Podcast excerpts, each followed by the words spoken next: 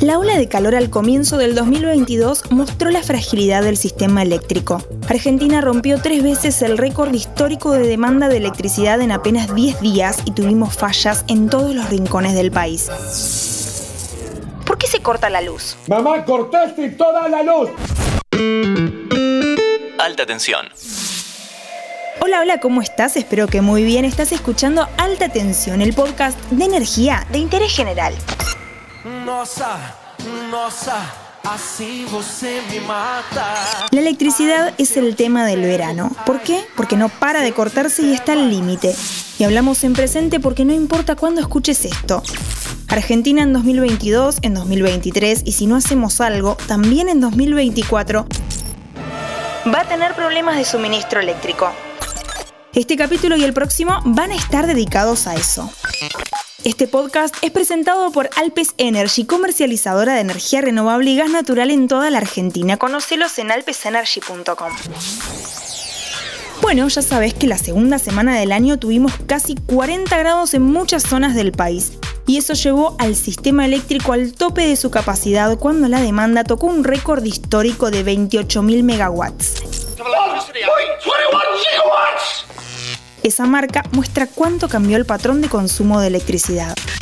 A fines de los 80, cuando hubo una gran crisis del sistema eléctrico, los cortes se daban de noche, cuando la gente volvía de trabajar. Hoy el pico se da cuando se prenden los aires acondicionados, pero no es solo una cuestión de horarios, también creció mucho el consumo.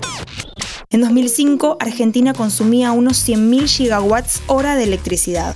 En 2016 llegamos a casi 140.000 y lo que más creció en estos 15 años fue el consumo residencial. Hace 15 años nuestras casas eran más o menos el 35% de la demanda. En 2020 la cifra escaló al 45%. El problema que tenemos hoy es que la infraestructura eléctrica no acompañó ese crecimiento. Esto es muy desparejo en todo el país. Hay regiones y ciudades que funcionan mejor que otras, pero la tendencia general es que aumenta no solo la frecuencia, sino también la duración de los cortes. Y la calidad del servicio eléctrico también se vuelve una bisagra de diferenciación social.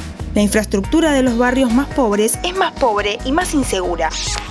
Un ejemplo es lo que pasó el 13 de enero, cuando 700.000 usuarios de Denor, unas 3 millones de personas, se quedaron sin luz durante al menos 6 horas. El desencadenante fue un cortocircuito en una de las líneas de alta tensión de la compañía en el partido de San Martín. La periodista Sofía Diamante escribió una crónica del caso en el diario La Nación. Te recomiendo esa nota.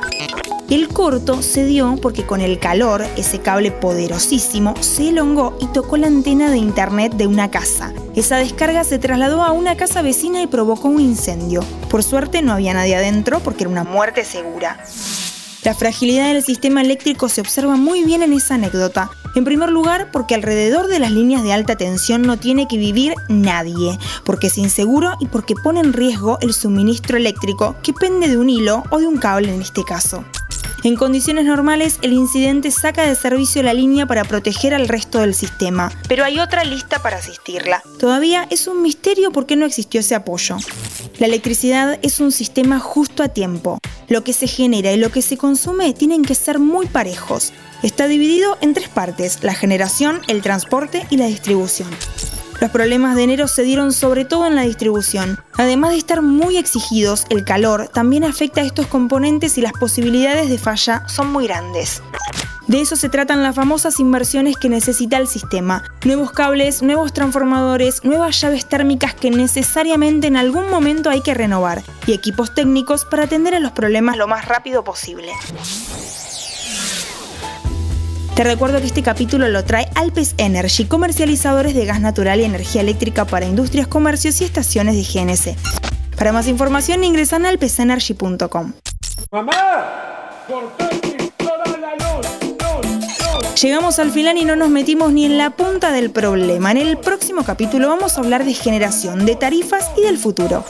Pero lo que me interesa decir ahora es que el sistema eléctrico es una de las cosas más importantes que tenemos en nuestro país. En cualquier país. Cuesta caro, pero nos cambia la vida, literalmente. Si queremos salir adelante, necesitamos fortalecerlo. Soy Anto Liborio, la seguimos la próxima.